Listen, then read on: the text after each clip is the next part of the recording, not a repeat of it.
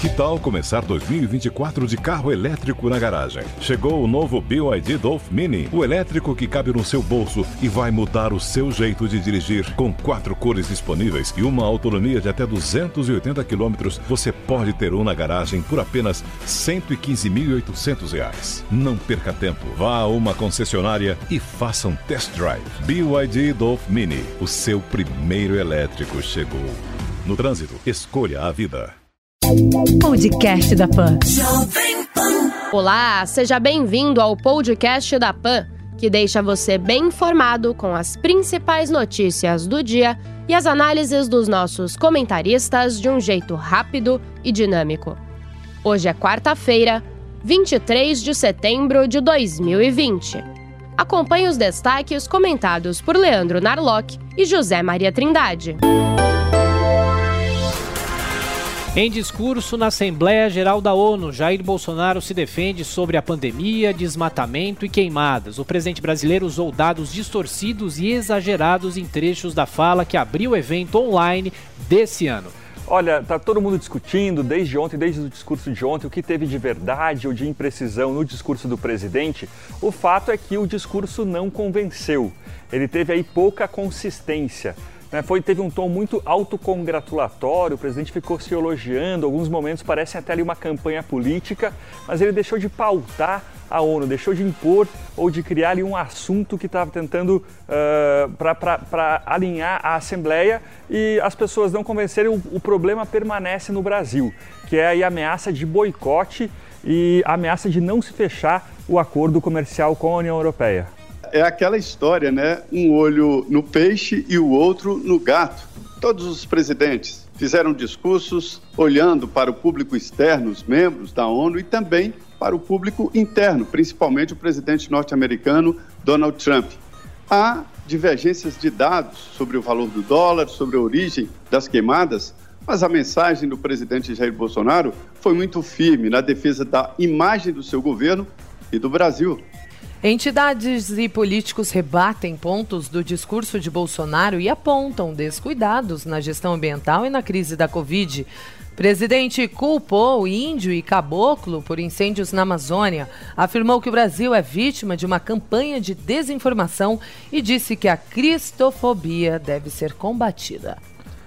Esse talvez seja um ponto aí uh, em que o, o, presidente ele tenta criar uma pauta, né? ele tenta uh, mostrar ao mundo que existem outras questões que também a gente tem que uh, depositar atenção. Uma delas é a cristofobia. Ele não falou diretamente dos países árabes, que são aí parceiros comerciais do Brasil, mas existem sim cristãos que são perseguidos em diversas partes do mundo. Né? Isso merece sim atenção, como qualquer falta de, liber de liberdade religiosa em relação a outras preferências, as outras crenças que nós temos por aí. Fogo em nove fazendas destruiu 141 mil hectares do Pantanal em Mato Grosso e Mato Grosso do Sul. A área consumida pelas queimadas nessa propriedade é praticamente do tamanho do município de São Paulo. Diante desse cenário, a Força Nacional vai ajudar no combate aos incêndios em Mato Grosso. Mais de 40 bombeiros, além de viaturas e um helicóptero, serão deslocados ainda hoje para ajudar na luta contra o fogo no Pantanal. Olha, o presidente, o governo brasileiro e também muitos ativistas, eles vendem a ilusão, ou até talvez acreditem nisso, de que o governo tem algum controle sobre queimadas, ou que aí alguma entidade superior consegue controlar territórios enormes, aí do tamanho de países, como o Pantanal ou a Amazônia. O fato é que, com o Rio Paraguai na sua menor uh, vazão dos últimos 50 anos, é explicável, dá para entender por que dessas queimadas e isso me parece uma ação mais aí para mostrar um trabalho, para gerar imagens para televisão, do que de fato com alguma, uh, algum objetivo de verdadeiro de acabar com as queimadas. O Brasil passa das 138 mil mortes por Covid-19. Segundo o Ministério da Saúde, são 4 milhões 591 mil casos da doença, com 3 milhões 945 mil pacientes recuperados. Mudanças no Código de Trânsito Brasileiro seguem agora para a sanção presidencial. Senado e Câmara aprovaram um projeto com novas regras, como o aumento no número de pontos para caçar a CNH e ampliação na validade do documento. É, a endemia que mata e mata muito aqui no Brasil, o que mais mata é exatamente o trânsito. O Congresso Nacional vinha numa crescente de endurecer as regras, endureceu demais. Os pardais se transformaram em CPMF dos municípios. Não há quem viaje pelo país e não receba várias e várias multas em cidades com pegadinhas. E é esta a tentativa do presidente Jair Bolsonaro a fazer algumas mudanças. Ele queria, inclusive, mudanças na exigência da cadeirinha. Houve mudanças no Congresso Nacional e o que saiu agora vai para a sanção do presidente Jair Bolsonaro. Queria o fim desta indústria da multa e que o Código de Trânsito privilegiasse exatamente a educação. Jair Bolsonaro e o youtuber Felipe Neto entram na lista da revista Time das 100 pessoas mais influentes no mundo. O presidente entrou na categoria líderes, com uma menção à alta popularidade, apesar dos números da pandemia no Brasil, enquanto o influenciador digital foi citado na categoria ícones. São dois antagonistas aí, né? Eu costumo dizer o seguinte, que as mídias sociais são como casa de maribondo. Quer ter seguidores? Futuque. É assim, é assim que se faz seguidores. Os dois realmente monopolizam o debate político por aqui, um de um lado, outro de outro. Donald Trump afirma que vai anunciar no sábado o nome para vaga na Suprema Corte dos Estados Unidos. A confirmação que vai substituir Ruth Bader Ginsburg, que morreu na última sexta-feira, dependerá de votação no Senado, onde os republicanos têm maioria. Na Taça Libertadores, o São Paulo é goleado e pode ser eliminado ainda na primeira fase. O tricolor levou 4 a 2 da LDU, enquanto o Flamengo superou os sete desfalques e venceu o Barcelona de Guayaquil por 2 a 1. Hoje, o Palmeiras encara o Guarani no Paraguai, o Atlético Paranaense recebe o Colo-Colo e tem o clássico Grenal no estádio Beira-Rio. Enquanto isso, pelo Brasileirão, Corinthians encara o esporte no Recife e Vasco e Botafogo se enfrentam pela quarta fase da Copa do Brasil. A reforma tributária volta a ser tema de discussão no governo e líderes no Congresso preparam a apresentação de proposta com a nova CPMF. Nessa terça-feira, os ministros Paulo Guedes e Luiz Eduardo Ramos se encontraram com parlamentares para debater o projeto da criação de impostos sobre as transações digitais. Luiz Eduardo Ramos, esse é o nome da política do governo, né? Ele está levando o ministro Paulo Guedes. Antes, o ministro Paulo Guedes conversava diretamente com líderes.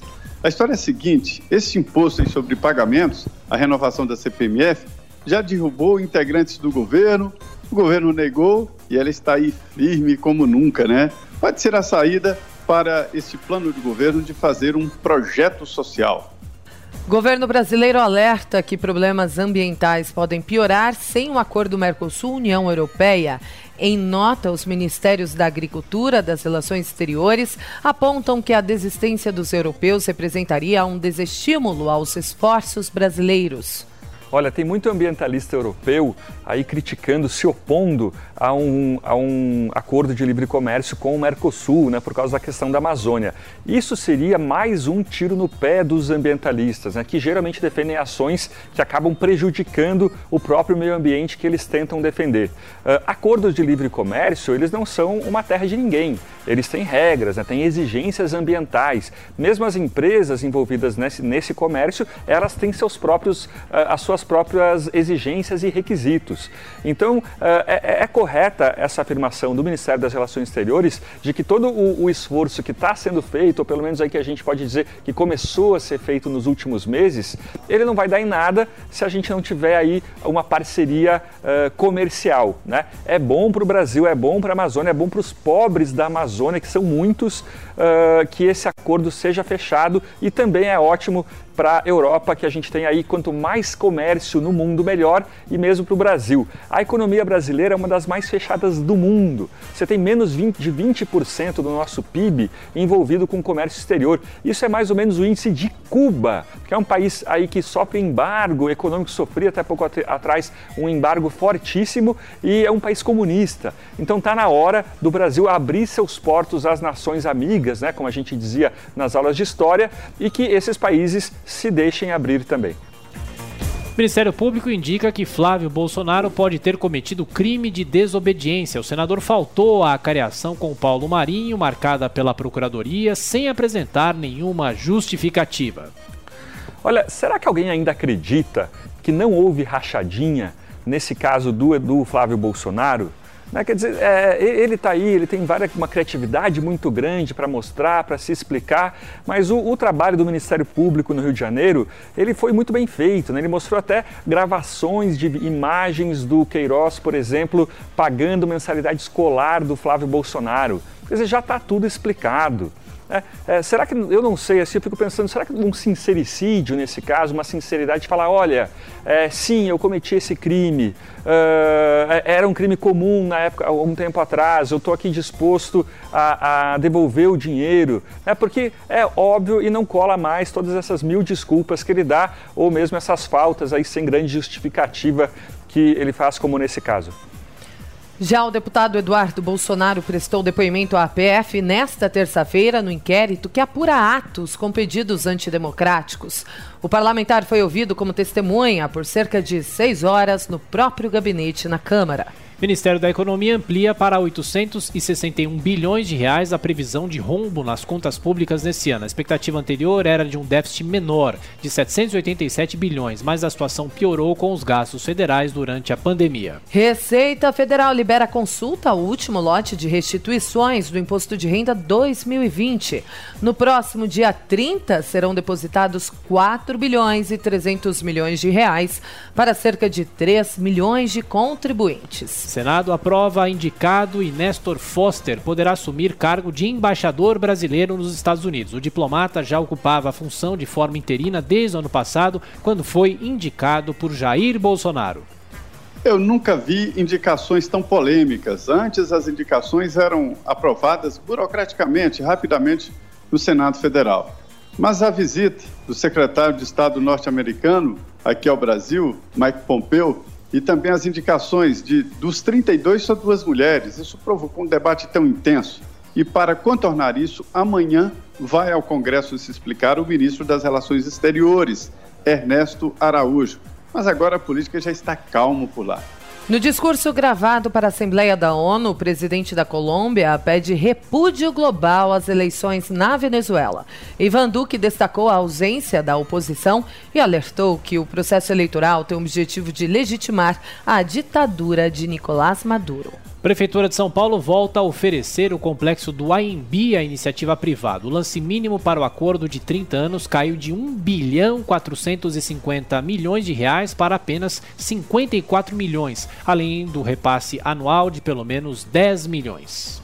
Pois é, essa novela aí da venda de todo esse complexo, na verdade a prefeitura já esperava que não haveria nenhum comprador, nenhum interessado, porque esse preço ele foi determinado pelo Tribunal de Contas Municipal, né? São Paulo e Rio de Janeiro têm tribunais de contas municipais. É, já faz quatro anos, quase quatro anos, desde lá da prefeitura do Dória, que São Paulo está tentando se livrar de todo esse complexo e custa aí 130 milhões por ano, né? Só cada ano de demora o, o paulistano perde toda, toda, todo esse valor.